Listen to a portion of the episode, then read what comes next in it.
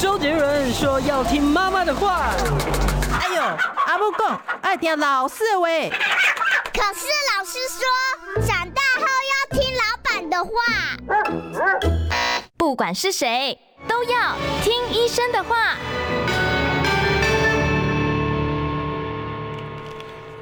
嗨，大家好，欢迎收听今天的《听医生的话》，我是主持人李雅媛哦。我今天要跟大家谈的，其实是非常常见的哦，这个胃方面的一个问题，就是火烧心、胃食道逆流哦。我今天为大家邀请到的呢，真的是胃肠肝胆科方面的名医哦，基隆长庚医院肝病防治中心的主任钱政弘钱医师到我们节目中来，钱医师好。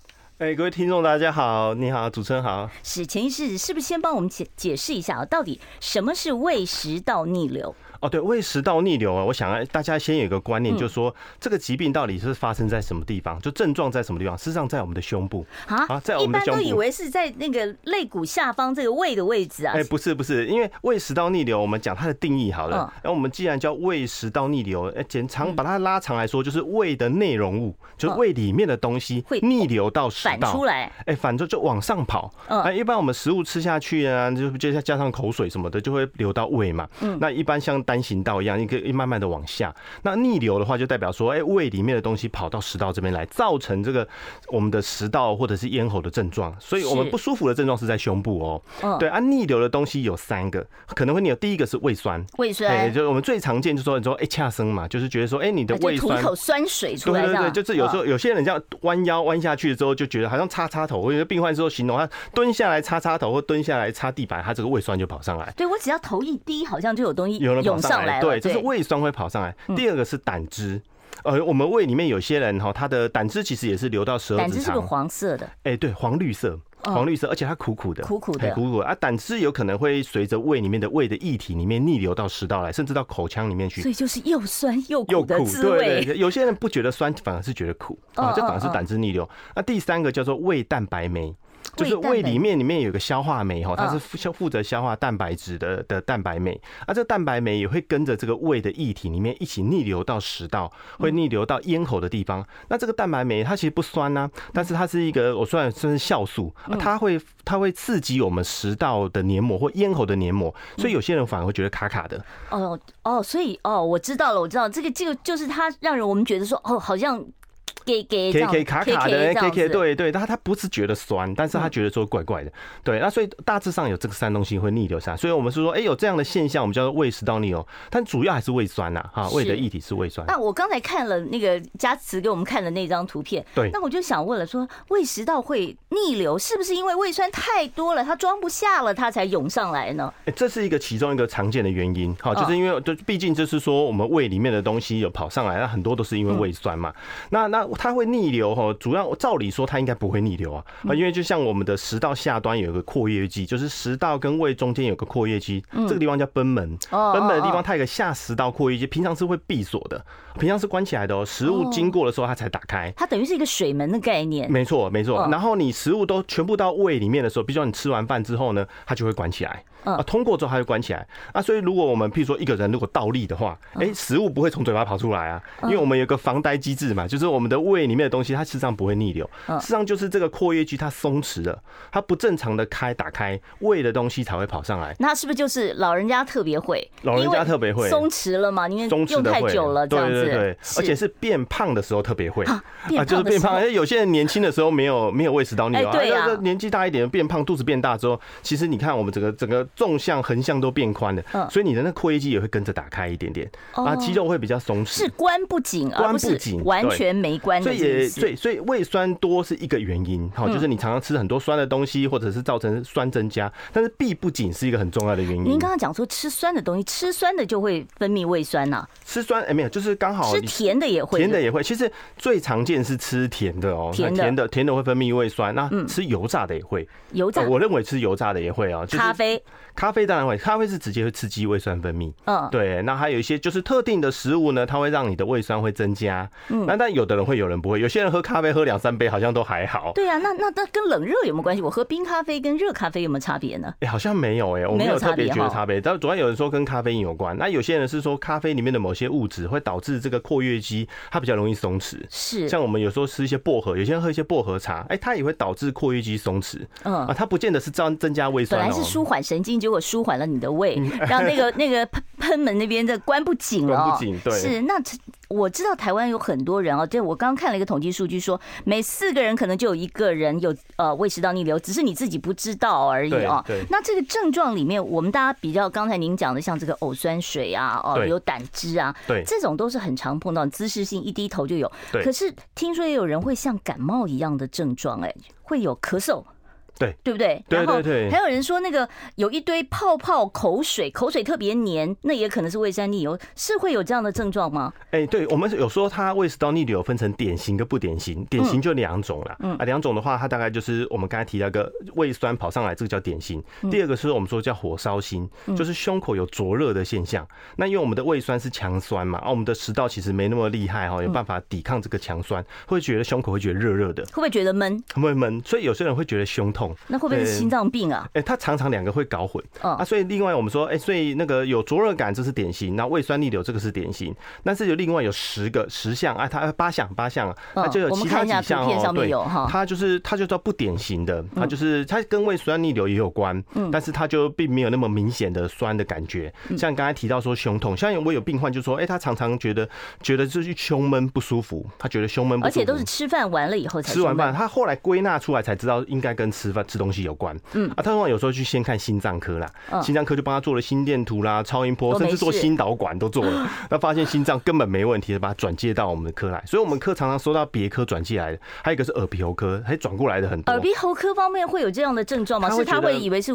感冒，哎，他通常是一吞咽困难，有些人是觉得喉咙一直觉得有东西，喉咙卡卡的，嗯，然后他常常讲就是哎，咳咳，就是口水好像感觉口水吞又觉得一直觉得有东西啦，啊，真的吃东西又没问题哦。其实这个是胃食道逆流造成的一个症状，对，它一个非典型就是我们的胃酸逆流，像我们刚才提到一些蛋白酶啊，它有时候会停留在我们咽喉的地方，嗯，啊，它我们的蛋白酶它会腐蚀我们的或者是分解啦我们的蛋白质。啊，它也会对我们的咽喉的黏膜一个刺激感。啊，所以有些人他就可能觉得觉得哎咽。喉一直觉得那方怪怪的，所以去看耳鼻喉科，耳鼻喉科帮他做了喉头镜啊，做了检查，发现哎好像没什么问题。那有些转到胃肠科，对，就说你去先去看看你是不是有胃酸逆流的现象，去治疗胃。那前医师，你刚才讲说会刺激的这个感觉，我就好奇了，说如果长时间这样子刺激，哦，会不会造成食道癌？或者是口腔癌的问题呢？口腔癌比较少说，少听到，但是那个食道癌倒是有，因为不过最严重的地方倒不是在上食道这个地方，嗯，就是如果造成就胃酸逆流引起的食道癌，毕竟比较靠近胃的地方应该最严重，所以叫做下食道，就是下食道靠近胃、靠近喷门那个位置，那个位置的话，如果长期反复的胃酸逆流的话，它会造成它黏膜的变异跟病变，它比较容易造成食道腺癌的产生，就食道癌出现，嗯，但是咽喉这边其实还好了，没那么严重。大概不过，它会有时候会造成你慢性的咳嗽哦。像有些人就是说讲话讲久了，或者吃完饭之后就莫名其妙就一直开始咳嗽。哎，对我我发现真的是会这样子哎。然后本来想说啊，年纪大了，有的时候吃完饭就会咳两声啊，哦，以为是敏感了，其实不是，对不对？其实不是，有时候是刚好那些胃胃的液体啊，或者胃酸它跑到我们的咽喉来刺激了，刺激造成咳嗽。哦所以有些后来去去胸腔科也有，有些人就到到半夜咳嗽，或半夜有气喘发作，为什么？查了很久，哎，因为半夜躺下来哦哦，平躺的关系，那个是。那个胃酸就逆流上来了，这样子。对对对，他就造成了他他也没有觉得胸闷啊，也没什么灼热感，但是他就莫名其妙躺下来就开始，哎，就就喉咙怪怪，就开始喵喵啊，他就觉得想想要咳嗽，他就一直咳咳咳。那后来去看胸腔科，胸腔科觉得肺好像也没什么问题，也是这样转转接过来。所以很多人会不自觉就没事就清喉咙这样。对，这可能也是，这个可能是食道逆流。是。那另外就是还有一个叫我听过一个叫咽喉逆流啊，这个咽喉逆流算不算食道逆流呢？算这个大家界限，大家现在还在讨论中。那都有时候耳鼻喉科医师会提提出来，就说，哎，有他发现有些人，我因为我们这个有叫上食道括约肌，有些地方这个也是闭锁有问题，所以东西吃下去，它还没有到到食道，还没到胃的地方就开始逆流。有些人在咽喉这个地方产生逆流的现象。哦，所以在脖子这边他就已经开始反了，就开始反了，就反着走了这样子。是。那我刚才听钱医师讲了这么多，有的症状是很典型，那我可以判断说我就是胃食道逆流。对。可是有的这么多不典型的症状，我有没有办办法更科学一点的呃这个检测，来让我知道说我到底有没有胃食道逆流？可以做什么检测？可以做什么检测啊？一般来说的话，就嗯，如果是在外国哈，有些国家他们实际上做胃镜很很贵，他们实际上是用尝试的，而且胃镜好不舒服，很不舒服。所以有时候一些其实有一些国家真的是这样，就是说你去跟你的家医科医师或者跟甚至胃肠科医师跟他讨论之后，他听起来就是说你这个症状是符合胃食道逆流，他实际上先开药，就直接开药了，直接开药，因为就要先吃吃看嘛，啊，就吃吃看有改善就是这个疾病，他们是用是这个尝试的方式啊。那那台湾的话，很多有的是还担心有合并其他的疾病，像有些人除了胃酸逆流以外，他常常也觉得胃痛啊。有时候我们会有时候胃肠科医师还是对我们还是会排个胃镜检查，所以胃镜大概还是我们比较标准的检测方式。那胃镜可以看到什么？可以看到你关不紧这样的一个状态吗？还是看胃酸的情况？其实可以可以看得到，他倒不是看到胃酸，他倒是可以看到我们的食道黏膜有病变或者是有裂伤。嗯，在食道下端，尤其是比较靠近胃的地方呢，我们真的有些人有胃食道逆流，你就会发现那边有受伤啦，就看到黏膜不是那么的完整。而且我们会通常是在胃食道逆流，它会分等级，在内视镜下面它会分成 A、B、C、D 四个等级，那它都是按照它的这个伤口的长度跟宽度啊，就譬如说 A 等级是跟 B 等级是比较常见的。嗯，就是说在食道下端有一些裂伤，大概不到零点五公分，不到一公分。这种裂伤会变胃穿孔吗？还不至于，我觉得还不至于。就是在内膜了，在内膜，对对对。但是你看到这个这样子的病变，就知道说，对，这个人就是因为常常胃酸逆流造成食道的受伤。有没有稍微舒服一点？我吞个显影剂，然后直接 X 光看一看就行了呢？这也是另外一个取代的方式啊，因为毕竟前两年都是疫情很严重嘛，就大家大家都有风险啊，让你张嘴巴，那医生也很危险。对，医生也危险啊。病患其实那时候做胃镜的人也减少，啊所以那段期间我做了很多病患是又就取代用上消化道摄影，就不是用侵入性的方式。啊，它就是我们就像我们传统用喝钡剂，然后喝显影剂，然后它是先喝喝下去，主要当然也是看食道跟胃的黏膜有没有什么异常，比如说就是毕竟还是要排除什么食道癌啦、胃癌这些大的疾病，有没有肿瘤这样子？对，这个是应该做消化道摄影可以看出来。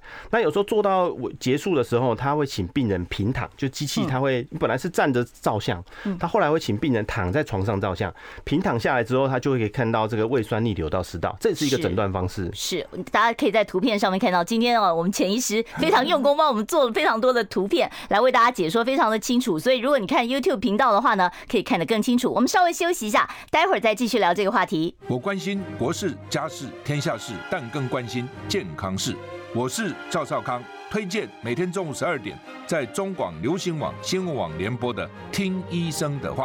我们邀请到的都是国内数一数二的医疗权威，给你一个小时满满的医疗资讯，让你健康一把抓。除了收听以外，还要到 YouTube 频道上订阅 I Care 爱健康，按赞、订阅、开启小铃铛，爱健康三支箭，一件不能少。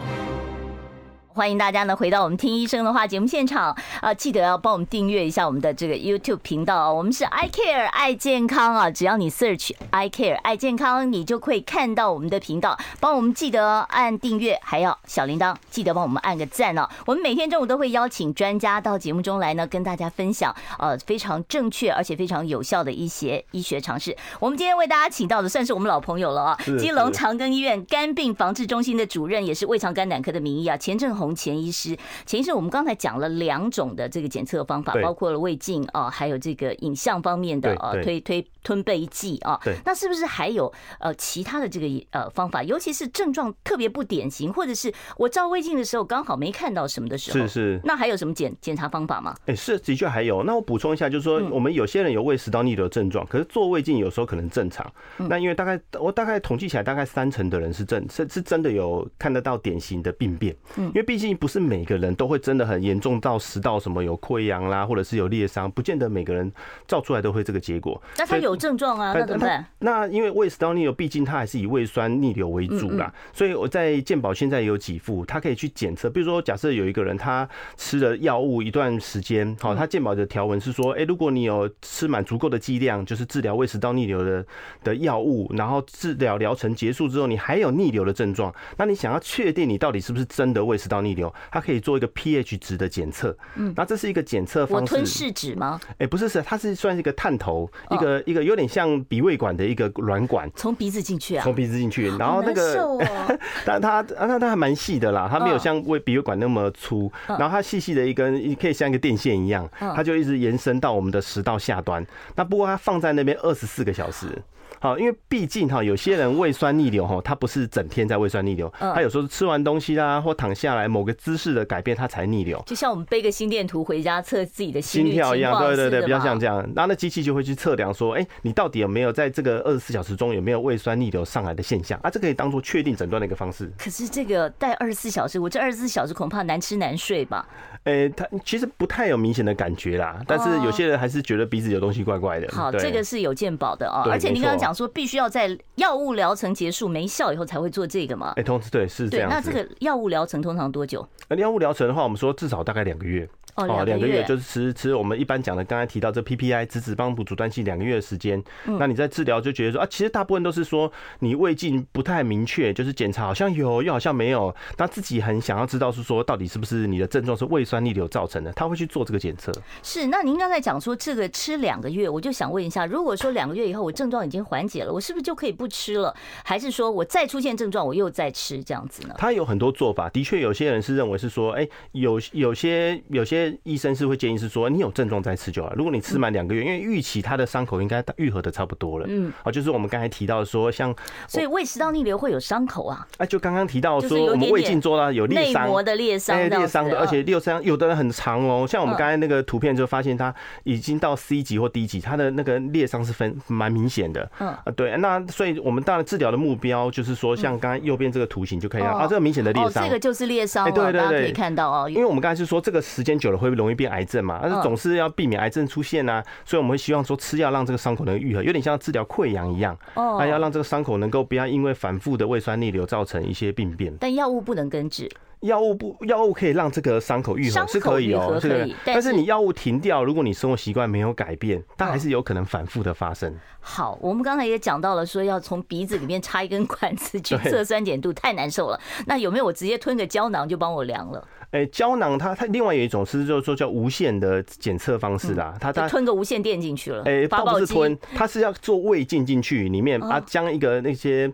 一些 sensor，它就是类似一些探头啊，感应器，感应器，对，它放在我们的食道，是把它粘在上面，对，粘在上面。那你会有感觉，就给 K K？哎，不会不会，它在食道这段其实没有没有明显的感觉，对，但是它会在记录差不多九十六个小时，更久。哎，它用无线传输哦，我不晓得是蓝牙还是什么方式哦，它就是它就会把这些数据传输到外面的机器上啊，它去侦侦测是说，哎，像刚刚一样去看了它的 pH 值的变化。但这个东西没有鉴保吧？没有健保给付，对。但是它就不用一次性，这个胶囊就再见了。哎，对，它到最后那个胶囊是随粪便排出啦，它是排掉，排掉就不用去找便便里面把它找回来。听说好几万一个。哎，对，可以做纪念呐。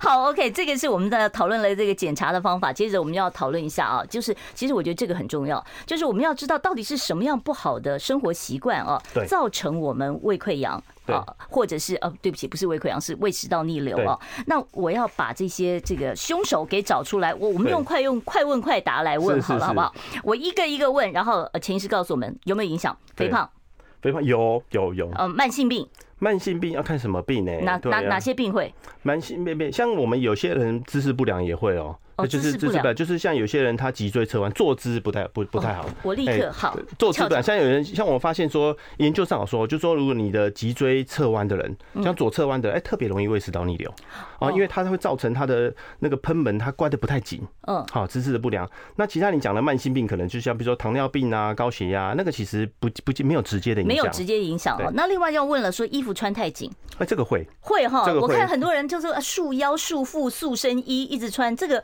会压迫到你的胃食道吗？对，它使得胃的内容物被压缩到食道这边去。但有些人不是故意的啦，他是因为有时候骨头受伤啊，腰椎受伤，他弄个护腰嘛，那没办法，护腰那就这没办法啊，这样很容易胃酸逆流。哦，是。然后有人是为了产后瘦身的，全身缠那个塑身衣，对，这个也不能太久，对不对？太久会造成哦。好，另外就问了说，吃太多，他会会会吃太多，它它还没有消化下去。那我一六八吃太少，中间有十六个小时我不吃东西。哎，但是一六八十六小时可能不见得胃酸逆流，可是你有时候你八小时吃很多的时候就会啊。哦，你剩下的八小时觉得我要补回来。对对对。好，那另外就是呢，吃太快会不会？像我每次以前要赶十二点新闻，我都十分钟就吃完饭，有时候五分钟就吃完了。吃太快比较问题是容易消化不良啦。胃胃食物就是你吃的东西吃很快，会第一个会不小心吃太多，第二是你食物没有咀嚼，它在胃停留时间会比较久。是。那如果说是情绪比较紧张啊，或者是呃抽烟喝酒会吗？哎，我觉得这个抽烟会。抽烟会，喝酒不会吗？喝酒的话，我觉得它是比较伤胃啦，它不见得会胃酸逆流。我觉得是好。那我们都说喝咖啡不 OK，那喝茶总可以吧？哎，没，茶饭一样啊，咖啡因都会，就是喝茶喝咖啡其实都会，咖啡比较明显呐。嗯，但是有一些的的确有些人不会啊，有些人怎么喝都不会胃酸逆流。我觉得好像看个个人的体质啊。那另外就是我看很多年轻人上完体育课就一大瓶可乐咕噜咕噜咕噜就灌下去了，碳酸饮料 O 不 OK 啊？碳酸饮料是会，对，它那应该是说，那它是因为它甜还是因为它有气？它是酸，它本身 pH 是低啊。哎，可乐很酸，可乐 pH 是二点七左右。可乐这么酸啊？可乐差不多二点七，二点七，它是属于是比较酸的。哦，难怪有时候放在那个桌子上面，油漆都会渗开。对对对对，就像像什么柳橙汁啊，那都酸的啊。就是一般我们所以我们说柑橘类的果汁，这个也容易什么柠檬汁啊、柳橙汁啊，这个是属于比较酸性料。只能说我们胃酸本来就很酸呐，那你再多一点点酸的东西，可能就会增加一点风险。是，好，我这边呢要先暂时打住，我快问快答还没问完呢，我。等一下，继续再问啊！好，我们稍微休息一下，待会儿呢再回到我们听医生的话节目现场。我们稍微休息一下哦。我关心国事、家事、天下事，但更关心健康事。我是赵少康，推荐每天中午十二点在中广流行网、新闻网联播的《听医生的话》。我们邀请到的都是国内数一数二的医疗权威，给你一个小时满满的医疗资讯，让你健康一把抓。除了收听以外，还要到 YouTube 频道上订阅 I Care 爱健康，按赞、订阅、开启小铃铛，爱健康三支箭，一件不能少。欢迎听众朋友回到我们听医生的话节目现场啊！我是主持人李雅媛，坐在我身边的是基隆长庚医院胃肠肝胆科的医师啊，钱政弘钱医师，在我们节目中跟我们聊这个胃食道逆流的问题。我们刚才有讲到说，哎，有听众在发问说，哎，他这个睡前呢，啊，这个要怎么样来调整才不会有胃食道逆流？对，呃，就您说三个小时不吃，对不对？对对对对，尽量啊，就尽量说，因为有些人会习惯睡前喝个水啊什么的，当然口干，但是会难免会想喝水，水消化吸收还比较容易。那有些人是真的晚餐比较晚吃，会回到家就七八点了，然后就很累啦，就赶快吃个晚餐就去睡觉了。那这样长期下来比较容易胃酸逆流。哎，那您刚才讲说吃完就去睡觉这个事情，我就想问一下，很多人吃完午餐以后，对，因为就觉得所有的这个这个能量都跑到胃里去了，就特别困，想要睡一下。对对，睡一下。那趴着睡可以吗？趴着睡，原则上我觉得还好啦，因为它毕竟它以重力来说，如果是因为我们的胃还是比较下方嘛，哈，比较下面啊，趴着睡，上半身这样子弯的，可是我是我是觉得还是不太舒服，因为毕竟有些人如果比较胖一点点，会还是会有点压迫，嗯，就是因为我们的我们的胃里面的食物要排空，大概快要两个小时才能排空完，所以有时候我们吃完饭到睡午觉，其实根本就不到一个小时。啊，这个时候其实胃里面还是有东西，所以尽可能就是你稍微忍一下，不要睡，不要趴下去，哈，或者是躺着更不行，对不对？躺着更不行，但是就是尽量你的，嗯，看你有没有办法，这个腹部的地方它的比较宽松一点点，哎，啊，好，所以你自己在睡姿上面要特别的注意一下啊。那另外我要问一下，很多人就会说我有胃食道逆流，对，好，那我睡前我怕说我半夜睡胃食道逆流，我就直接吞个胃乳片再睡，O 不 OK？胃乳片吃多了会不会有什么问题啊？胃乳片一般讲的是中和胃酸，它有些镁铝制剂呢，它有一个酸碱中和的效果，它的确是可以中和掉一点胃酸，减少这些逆流的一些风险呐。那但但是它长期吃胃乳片，它的一个缺点就是含铝嘛。啊，铝的话，就是说有些人说失智吗？失智有关，对，他说不建议说长期吃啦。嗯，是。那如果说真的不舒服的话，我是还没吃东西之前我就先吞胃乳片，还是说我吃完饭我再吃胃乳片会比较好？他把我们的胃药有分饭前吃跟饭后吃。那有些药物像刚才提到一些 PPI 类都是饭前吃比较多。对，那刚才提到的胃乳片的话，大部分都是饭后，就综合胃酸有胃酸出现的时候吃，大部分是饭后吃。是。那我我我刚突然又想到一个问题啊，就很多有的时候应酬比较多的人，对，他会要喝酒。那在喝酒前，我知道他们有一些防酒醉的方法，比方说吞个生鸡蛋呐，啊，哦，或者是硬是要呃吃一坨奶油进去，说这样子可以，真的可以这样子可以避免酒精伤害我们的胃吗？哎，的确，因为我们胃大部分我们酒精大部分都在胃吸收啦。啊，对啊，如果你在胃有些一个保护膜，所以我们说有些人喝胃乳。啊，胃乳就有点像是在上面好像涂一层保护膜一样，那减少这个酒精的吸收，减少酒精对胃的伤害。那所以有些胃乳吃的确是饭前吃，啊，就吃饭之前先喝一个胃乳，啊，有些胃乳是设计是吃完饭后之后呢，加一点胃乳呢，保护我们食道的黏膜，减少胃食道逆流的一些症状。是，那那这样子这样子的确是有个，但是还有个缺点就是你酒精吸收会比较少。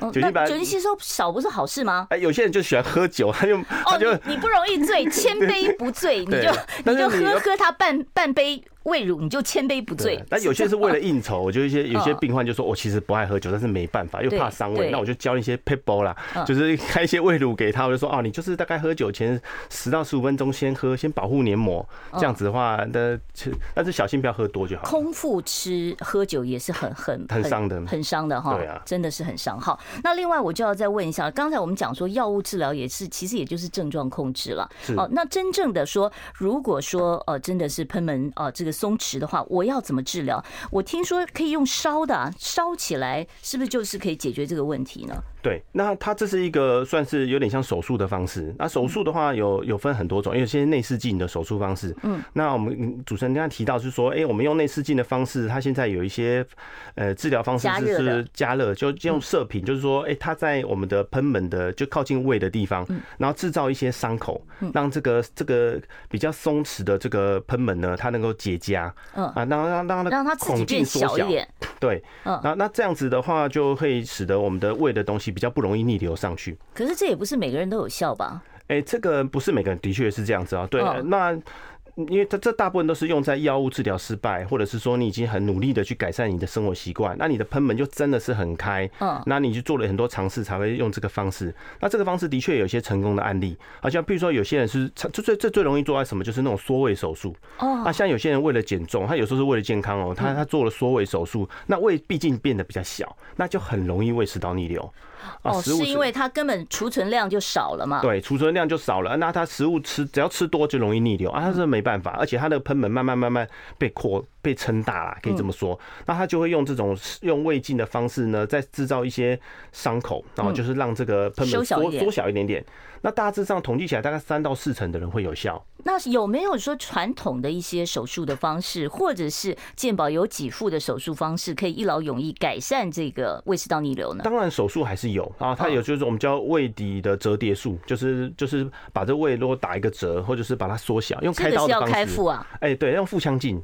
腹腔镜开，由外科医师开刀，他就不是做内镜这样子，开几个洞呢？进去里面把它缝小一点，意思是这样，就是说，哎，你既然松弛嘛，那这样我用手术的方式帮你缩小一点点。缩缩小胃还是缩小？缩小这个交界处的地方。交界处，哎，就是就是松弛的那个位置，就是食道跟胃交界那个地方。啊，你你你把它缝小一点点，但是要抓好啊，缝太小的话，东西就过不去了。对啊，过不去的话，那反而营养吸收也会有问题吧？哎，对，所以说这个就是意思，就是就是有有经有有丰富经验的医师，其实他会抓的刚刚好，就是说让你。不要逆流，食物通过又很容易这样子。是，所以这个是有手术是可以处理的。手术是可以处理，对。好，那这种手术应该就是对每个人都会有效吧？哎，我觉得不一定呢，因为有些也不一定。哦，那好失望啊。因为这你说这种一劳永逸，我觉得有时候有时候一年内会有效，一年之后又不一定了啊。你照样大吃大喝还是一样啊。换句话说，如果我动了这个手术啊，我这一年也许 OK，可能过一过过个两三年我又会复发，还是有，就是你必须生活习惯也要跟着改，就是。对啊，对。是好，这个听起来有点让人绝望啊。那这种手术会不会有一些并发症或呃副作用呢？对，那因为毕竟它制造一些伤口啦，那就有时候容易出血。他百分之三的人在做的过程中，他比较会流血，那就一边要止血。嗯，对。然后那当然就是最怕就是的就是手术，当然也许前刚开始的时候有效果出来，然后之后可能哎就慢慢的饮食习惯啊，或者是时间，就是比如说年纪比较大了，他又在慢慢松弛，还是可能会出现。是胃食道逆流会不会造成声音沙哑？声音沙哑会不会伤我们的声带？咽口会，有些人他的胃酸这个了。对啊，因为你很酸的东西，它有时候会刺激，因为强酸嘛，它还是会造成声声带受伤。嗯，所以说有些人长期胃酸逆流会的确会造成声音沙哑。好，待会儿呢，我会开放现场的 call in 专线啊，零二二五零九九九三三，零二二五零九九九三三。听众朋友，如果说你有胃肠肝胆科方面的问题，今天机会难得，我们为大家请到的是胃肠肝胆科的名医哦，钱正红钱医师，是基隆长庚医院的啊这个肝病防治中心的主任。如果说你有任何啊胃肠肝胆科的问题，我都欢迎你拨打我们的现场专线来直接请教钱医师。我们休息一下。我关心国事、家事、天下事，但更关心健康事。我是赵少康，推荐每天中午十二点在中广流行网、新闻网联播的《听医生的话》。我们邀请到的都是国内数一数二的医疗权威，给你一个小时满满的医疗资讯，让你健康一把抓。除了收听以外，还要到 YouTube 频道上订阅 “I Care 爱健康”，按赞、订阅、开启小铃铛，爱健康三支箭，一件不能少。刚才我其实跟这个钱医师讲了一个很有趣的话题，因为有听众朋友在问说这个睡姿的问题哦，那我怕广播上面的听众朋友可能没听到，我们再请这个钱医师补充一下，就是左侧睡、右侧睡，哪一个对于胃食道呃逆流的呃病人比较好？哎，对，一般是我们要左侧睡比较不会逆流。我们右侧躺的时候，我们胃里面的东西比较容易逆流到食道，跟生理结构的有比较有关。那枕头垫高有没有用？也有也有帮助哈，就是说你平躺也当然也可以哦，平躺也可以，是左侧睡是比较不会胃酸逆流啊。那平躺呢，把枕头垫高，它里面胃的东西当然是比较不容易逆流上来。嗯，是。那有的人说哦，好，对不起，我要先接电话，我还来不及继续追问。好，你好，请说什么问题？你好，我请问一下哦，我。我都有在做那个检查，那我 GOT、GTP 都正常，但是我酒精性肝炎一直一两年来都不正常哎，嗯，而且都还蛮高的。还有另外一点就是，我如果那个吃降胆固醇的药，会不会影响肝指数上升？哦，好。欸、第一个问题就是说，你说你酒精性肝炎蛮严重，如果你 GOT、GPT 正常，其实就就不算有发炎。哦，它就不是在发炎，就没有在发炎，就不算酒精。也许你有酒精性肝病，也许是脂肪肝或什么状况，也许有。那但是我就觉得，如果你 GOT、GPT 正常，应该就不算有发炎。那第二个问题就是说，我们的降血脂的药大概会造成百分之三到百分之四的人肝功能异常，这个是会有可能出现，但是它不太会持久啦。所以你吃这种药的时候，你要定期追踪你的肝功能，就会建议他会第一个月，就是吃完药一个月到三个月的时候，可能要验一下肝功能。看看是不是会高起来，因为百分之九十六就九十七的人是不会，但是少数的人的确会造成它高起来，高起来可能要停药换药。是，好，我们再接下一位听众朋友电话。你好，请说。喂，请教一下啊，哎，那个胃食道逆流跟那个胃出血有没有相关联啊？好，了解了，我们听钱医师的讲法，就是说胃食道逆呃。这这两个可能会同时发生，因为毕竟胃酸增加，然后就可能造成胃发炎、胃溃疡，造成胃出血，这个可能会出现。嗯，那当然也会同时造成胃食道逆流，但是他们两个没有因果关系，他们可能只是常常一起出现，倒是会这样子。好，就并不是因为胃食道逆流造成胃出血，而是你其实你的胃本来就不好，这种几种状况可能都有哦。好，我们可以继续来回答一下我们在 YouTube 上面的问题哦。好，刚才呢我其实问到一半还没问完呢，这个就先去回答听众朋友的问题。问题了，那我想问一下，就是说，既然是在饭后会发生胃食道逆流，那如果说我不要吃那么多，我每一餐都吃少一点，我把它分成三次、五次来吃，对，这样会不会反而让我的胃食道逆流呃不要这么严重？哎，我觉得会耶，就是你每次就少量多餐可能会好一点，会好一点，就是一次一次不要吃那么多啊。另外咀嚼啦，其实咀嚼很重要，你东西多咬几下哈，你到胃里面去，我们的胃酸就不用分泌那么多。对，很多人就囫囵吞枣，像我也是这种人，就是咕噜咕噜就吞下去了，没有太太努力的。咬哦，对。那另外就是干湿分离这个原则，我也听人家讲过，说你有胃食道逆流，你就要干湿分离，这什么意思啊？诶、欸，并不见得是要完全干湿分离，但是有个一个蛮重要，就是说你在吃晚餐的时候，我有一个建议啊，就是说如果你真的是很容易逆流的，你可以先喝汤再吃食物。先喝汤。汤在这就是我们有大部分都是先吃饭嘛，吃饭嘛，最后再喝一些汤。中国人都是这样子，中国的习惯就这样子。华人社会都是这样子。对对对，那你想我们的食物，我们是米饭嘛，嗯，那你就最后喝汤喝下去的时候，它整个就会发发起来嘛，啊，就是食就停留在胃的时间反而拉长。啊，就是你啊，如果你先喝汤，其实喝汤就马上就吸收了。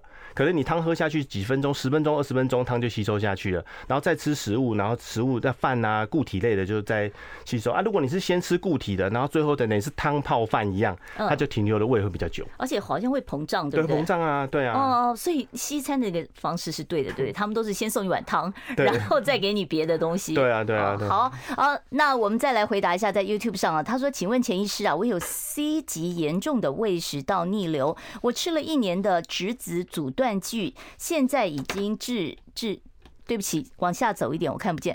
治愈了，请问除了注意饮食之外，晚上向左侧睡不容易造成逆流，是对的吗？哎，是对，注意这样可以这样做。他刚才讲的那种治疗方法啊，这个对，这是帮阻断器，对，因为我们现在健保给付到一年呐，就是如果假设因为我们 A B C D 嘛，C D 算是比较严重，那当然是所以健保有给付治疗时间比较长，那这样就可以可以可以完整的治疗这个疾病。好，我们接下一位听众朋友电话，你好，请说。哎，两位好，是，我想要请教医生。因为我有胃食道逆流，是，还有十二指肠溃疡跟胃溃疡，是。那我已经吃药治疗，吃了三个月的药，嗯，可是我最近如果吃完早餐，就会有那种很苦的水溢出来那一种，对。这个这个是不是因为就是我的意思说是不是跟药物状况就是等于变不好了那个？哦，你是怕病情加重了，是不是？是是是是是。好，那钱医师怎么看？这个我不太，我不一定，这可能要看你是，因为我们刚才提到是说苦有可能跟胆汁逆流有关。那胆汁之所以会逆流，跟有时候跟十二指肠，诶，跟胃交界，我们都叫幽门。那尤其是有溃疡、十二指肠溃疡、胃溃疡的那个地方容易变形。变形之后，它就比较难阻绝这个胆汁，胆汁流到胃里面再，对它就对对就容易出现。所以我们有时候遇到一些哎有十二指肠溃疡的人，很容易合并有胆汁逆流，对，那就会有这个现象。那就是大概会建议你，就是说你有这个症状的时候，你可以多吃一些高纤的食物，它可以结合我们这些胆汁把它带下去。就是他万一的你已经生病了嘛，他就是那有溃疡可能变形，然后容易逆流的话，那你胆汁这个东西倒是可以吃一些高纤的食物，一些果干，哎，果干或者一些蔬果也可以。嗯，对，然后它就可以结合，然后它就是可以胆酸把它带下去，就减少这些症状。哎，我常听人家讲说吃山药啊，还有那种黏黏的什么那个那个叫什么秋葵，秋葵，说那个对胃好，是真的吗？哎，对，它也是，它是是保养啦，像像萝卜啦，像好好几样，就是南瓜、南瓜、秋葵、秋葵，然后山药、高丽菜。然后高丽菜也可以，高丽菜也认为不错，对对。然后就这几样啊，像白萝卜啦，萝卜也是可以。对哦，白萝卜吃熟的生的呢？哎，熟的吧，哈，一般是。以前我还听人家讲说吃生的也可以啦，也可以哈，我觉得也可以。对，好，那我们再回答下面在 YouTube 上面的这个问题啊。他说，非典型症状的胃酸在食道影响胸腔神经，我喘不过气，我心脏无力的情形，是不是跟这个有关？这个是比较困难确定的一件事情，哈，就是因为我们刚才提到，就是说你真的要到呼吸困难啊，心脏无力，这个大概不是他。我觉得好像没有包含在非典型的症状，对，但会会有人会胸闷，那你到无力，因为这个比较比较主观的判断啊，就是说这肯定要到心脏科去看一下了，对，会影响神经，对，是好。那另外我们再来看啊，这个我的食道很紧啊，吃东西的时候都卡在食道吞不下去，我紧张的时候啊，我吞有些药啊，如果说没有下去胃，停在食道，会造成食道的伤害吗？会啊，就是我们的一些胶囊，尤其胶囊的食物啊，会粘到，会粘粘到会造成溃疡，会灼伤食道，这是对的。那就是要多喝水啊。就是你平常在吞药的时候，有些人很快一次吃很多。我还看过很多人在表演，说你看我很厉害，我完全不用喝水，我就直接吞给你看哦。对，而且很大颗的都可以吞下去。对对对对，嗯，这样是不太理想，因为还是要配水才能把它冲下，因为要不然我们有时候有些胶囊会的确粘在食道上面，造成出血都有。我还看到病人吐血，因为吃吃胶囊的药，对啊，他就是。只是有就有些人是睡前的药，一吃下去就去睡觉了。哦，这样也行。哎，就是马上要躺下来啊，躺下来它就会停留在食道。哦，所以那我吃完药以后，我多久才可以躺下去呢？我觉得至少隔个十五分钟到半小时会比较好，叫他喝喝水，让他确定都要食物都下去，就把它先冲下去再说。对啊，因为大部分当然是几秒钟食物就下去了啦。对，那那有些人就是水配的不够多，会这个危险。所以叫你睡前吃药，不是睡前马上吃药马上躺下去，你还是要等十分钟、十五分钟啊。好，我们要稍微休息一下。我关心国事、家事、天下事，但更关心健康事。我是赵少康。推荐每天中午十二点在中广流行网、新闻网联播的《听医生的话》，我们邀请到的都是国内数一数二的医疗权威，给你一个小时满满的医疗资讯，让你健康一把抓。除了收听以外，还要到 YouTube 频道上订阅 “I Care 爱健康”，按赞、订阅、开启小铃铛，爱健康三支箭，一件不能少。我们先接电话好了，免得等太久啊！你好，请说。啊，呃，是我吗？是的。呃，钱医师你好，主持人你好，你好。是这样子，我想请问一下哈，那个我我是有那个胃食道逆流的问题哈，那那个我我现在有个困扰是说，呃，照理说胃食道逆流是应该吃过东西以后才会发生，可是我现在变成是说我连早上呃一大早起来空腹，我只不过喝了喝了半半杯水，然后那个那个胃酸就涌出来了耶，然后我照过三次胃镜，医生是说我是有喷门有松弛的现象哈，对，那那这个问题是怎么办？那是不是因为我也不喜欢，我也不想说一直吞那个制酸剂，那我是不是如果说不理会他，就是跟他和平共处，这样可不可以？嗯，哎、欸，这这是的确有些人会这样，就早上起来就觉得胃酸黏，有些人什么都没吃、欸，哎，就就开始了。那有些是半夜的时候就逆流上来，连水都会刺激吗？哎、欸，水都会刺激。照理说水会帮助胃排空才对，哦、就是喝水是会，但是的确他这样的的的描述，有些人症状是这样子。那现在就说我们怕病变是主要是怕食道病变，嗯，所以如果你做了三次胃镜，你食道那个黏膜没有特殊的什么病变，其实的确不用太担心。哎，他他可能造成一些症状。那他生活上面怎么样改善呢？生生活上面可以怎怎么改善呢？嗯，诶，就大概我们我们刚才提到，就是说有一些酸性的物质，它尽量是减少。嗯，好，比如说我们说我们说柑橘类的水果，那另外柑橘类的水果不能吃。就比如说什么，有些人喝柠檬汁啊、柳橙汁啊，那些比较酸的东西容易会增加风险啊。说像大蒜啊、洋葱啊、薄荷啊，像巧克力、甜食当然也会。嗯，那当然还有一些食物，它其实是有一点酸性的，那它也会造成一些咽喉的症状。啊，比如说有一些，比如说有些坚果啊、奇异果啦、草莓啦、水蜜桃啊。我们有一些，譬如说像蓝莓啊、芒果，有些它其实有一点酸，这些水果有一点酸。嗯，那这个大概就是说，你可能可以回忆一下，就是说，哎，你会不会吃到某些食物会自己要做个食物日记？我吃了什么东西特别会？地瓜会吗？地瓜我觉得不太会，不太会哈。对，好，我们接下一位听众朋友电话。你好，请说。哎哎，请问一下哈，是那个口水哈黏，会一直吞口水，那是不是胃食道逆流问题？口水特别黏，一直要吞口水，觉得干是吧？吞口水。哦，对，这个这个我就不太确定了，因为像我们刚才提到说咽喉逆流，有些人就是说，哎，他是在咽喉就逆流了，就是你口水好像吞不下去。嗯，所以有些耳鼻喉科医师认为说，哎，这个疾病应该归类在咽喉逆流。哦，所以这有可能你在耳鼻喉科也可以找到这个，找找到一些原因。对，他就说他是不是口水根本没有吞下去？我们讲的胃食道逆流毕竟是胃的东西跑上来，并不是说口水吞不下去。那当然有些人是因为他长期他胃酸逆流造成咽喉发炎、肿胀。啊，才导致他的口水吞不下去，肿胀这个程度。对，他有些人是这个地方一直一直发炎啊，会发炎。他永远觉得堵堵的，卡卡。对对。那有一个有一个人是提供一个妙一个方法啦，就是有些人喝一点碱性水。碱性什么意思？碱性的水，就 pH 值九啊，像超市都有在卖啊。哦，碱性水。碱性水，因为反正他就认为说，反正就是酸性嘛。嗯。那像我们那些胃蛋白酶，它在碱性的环境下，它就会失去活性，它就会减少对黏膜的伤害。呃，就是我们这胃蛋白酶，它在酸性，因为它在胃里面才有作用。它到它到酸，所以吃到酸的东西会卡卡，是这个样，是这个原因。那如果你给它一点碱性的东西，它就失去活性，失去活性就可以减少这些症状。好，所以你可以试试看，喝一点碱性水啊。好，我要回答，先回答这个 YouTube 上的问题。我现场呢持续开放二五零九九九三三。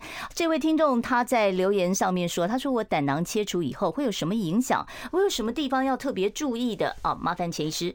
胆囊切除术后之后，它比较常见的副作用，哎，就是应该后遗症是有百分之十三的人容易拉肚子，对，十三吧，啊，就吃比较多油脂的东西会比较难消化。嗯，哎，另外就刚刚提到说说你胆囊切除切除之后呢，它会增加胆汁逆流到胃的风险。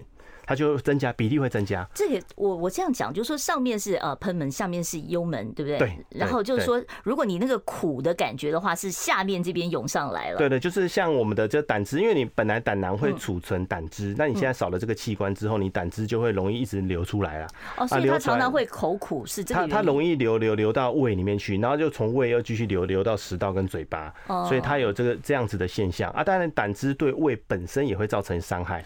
胆汁会有伤害啊！胆汁本来设计就不是留在胃的嘛。哦，因为胆汁本来也说是它是消化液的一种。对，消化液一种啊，对，它有时候会造成黏膜化学性的灼伤，它也会造成这个我们有个叫胆汁性引起的胃发炎。是，好，这位听众他问说，呃，主持人医生午安，胃食道逆流导致的食道已经灼伤了，哦，那我会自己修复吗？还是我要自己？有时候不容易哎，就所以才要吃药，吃药的话就会帮助修复。那因为说我们刚才提到说，他吃两个月的药，大部分黏膜会修复。哦，就是吃两个月就可以修复了。哎，至少啊，至少。那我怎么知道它修复了没有呢？呃，的主观自己可以感觉啦。啊，那另外有的再做一次胃镜，大家可以知道它有没有伤口没有愈合。好，我们接下一位听众朋友电话。你好，请说。喂，是我吗？哎，是的，请说。我想请问一下哈，因为我有立肝嘛哈，那我那个健保哈，给付叫我吃那个费力费力惠利妥，惠利妥。那我现在吃了三年嘛哈，啊，所以我好像。诶，那天去检查，只是说医生说那个 GOPG、PEC 都很好哈。对。可是我有那个病毒哈，有四百啊。对。所以哈，他还是建议我不要停药，是叫我改吃那个妥利德。嗯。我想这个。伟利德。呃，伟伟力是伟利德吗？还应该是伟利德。啊，我是想说这个有没有副作用，可以长期吃呢？啊，或是怎么样才能够停药吗？好。停药吗？好，来听听看。哎，这个这个问题的，哎，惠利妥跟伟利德其实同一家公司做的，那它其实药性差不多啊，所以应该没有多增加什么。那为什么要换药？可能是。哎，伟利德它算是比较新出的，他们认为是说有比较少肾脏的副作用哦，哎，可以保护肾脏啦，对，保护肾脏的理由。对，因为你必须已经吃三年了嘛，要继续吃，他认为说再选一个更安全的药，对对，然后你你就配合你的医生，应该是没有错的啊。啊，我实在是不敢再接下一通电话，因为我怕呢再接一通电话，等一下来不及回答。我们直接看网络上的啊，他说我吃完食物当下会有一口透明的痰，什么原因啊？好，这是什么原因？哎，这个有些人就是吃完东西觉得好像有东西，这个我觉得好像这个痰就是你可能要回想看看，因为我们所谓的痰是从气管过来的，叫做痰。嗯。但有些人好像是黏分泌物或黏液，这个倒是有可能跟胃酸逆流有关。嗯。哎，他因为他。可能是想想看你，因为你是清喉咙出来气管，这叫做痰。哦。那但是我觉得这个如果是跟吃有关，反而是比较像胃酸逆流。那是。那至于吃自制气泡水哈，无糖气泡水，气泡水大概 pH 是三点四到三点六左右。嗯。会比一般可乐再高一点点。嗯。哎，我我自己因为我家自己也在做气泡水。对啊，很多人喜欢喝那个，就是自己买一个气泡那个对对对气泡机再开始喝。一般他是说，如果你压三下哈，你是三下左右之后，大概 pH 值三点多的大概啊，你所以你压到第四下、第五下，就是太多气的话，还是会太酸。所以我觉得适量就好了，就是有气就好了。你觉得口感有了就好了哦，就不要太哦，觉得那气越多越好，气越多越伤，不要吃那么多就对了啊。好，我们今天因为时间关系哦，就进行到此了。非常感谢钱正红钱医师到节目中来，谢谢您，谢谢，谢谢，谢谢大家。好，不要忘了，我们今天的节目内容会放在我们的 I Care 爱健康的频道上面，大家可以点阅收看哦。我们明天中午十二点零五分再见，拜拜，拜拜。